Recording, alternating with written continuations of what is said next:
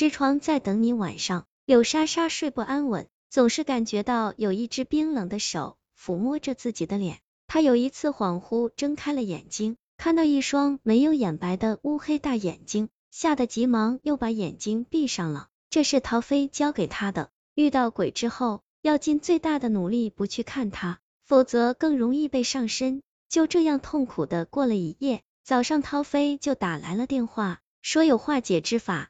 化解的方法让柳莎莎更加头皮发麻。送小女孩回太平间，陶飞说，红衣小女孩是从太平间里被引出来的，现在她已经害了韩雪，怨气不那么深了。如果柳莎莎能够亲自到小女孩尸体的床位前道歉，就很有可能感化小女孩，让她归位。小女孩一旦归位，就不会再来缠她了。柳莎莎才不想去呢，她对着电话吼。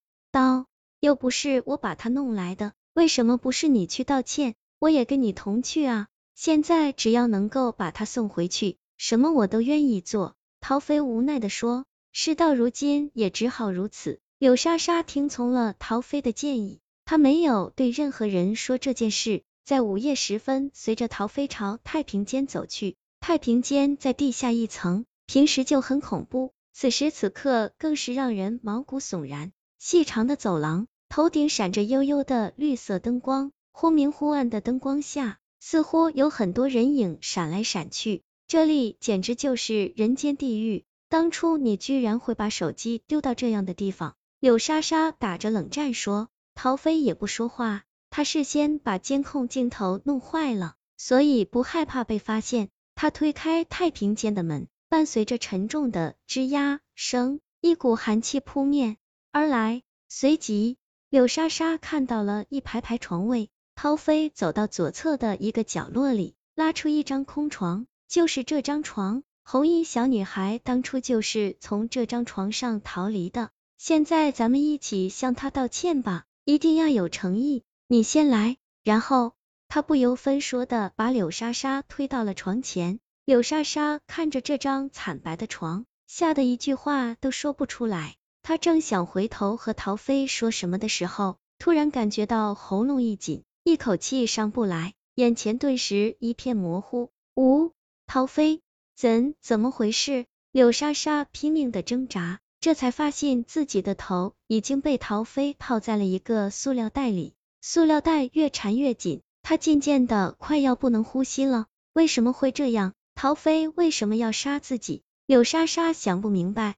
塑料袋外传来陶飞的声音：“柳莎莎，你怎么会这么笨？天底下哪有跟鬼道歉就会解脱的好事情？今天我骗你来，弄坏了监控，又不让你告诉任何人，就是为了杀你。喂为什么？很简单，很快这里的尸体就会火化。当人们发现丢了一具尸体后，一定会找到我的头上，那样我的前途不就毁了吗？”那个红衣小女孩据说是个孤儿，没有家人，所以我只需要再填补一具尸体进来顶替她就可以了。所以，只有身体娇小、思想简单的你是最合适的人选。你给我韩雪的指甲和头发时，我偷偷的在里面伸进了你自己的指甲和头发，让鬼也缠上你，从而让你再次来找我。逃不掉的陶飞把柳莎莎的尸体抬到了床上。内心得意极了，心中长久以来的隐患终于解决掉了。然而，当床被推进冰冻抽屉的时候，陶飞突然感觉到指尖传来一阵剧痛。刚才太紧张，一直没有发现，现在才觉得刺痛感非常强烈。陶飞一低头，顿时倒吸了一口凉气。他的指甲不知何时已经被掰断了一半。陶飞急忙拉开抽屉，把柳莎莎的尸体拉了出来。果然。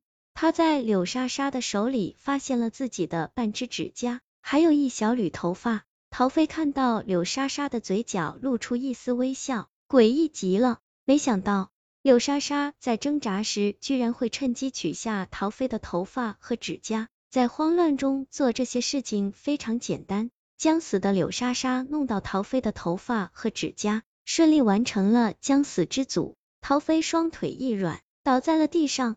他知道柳莎莎死时充满了怨气，这个充满怨气的将死之组，自己一定逃不掉的。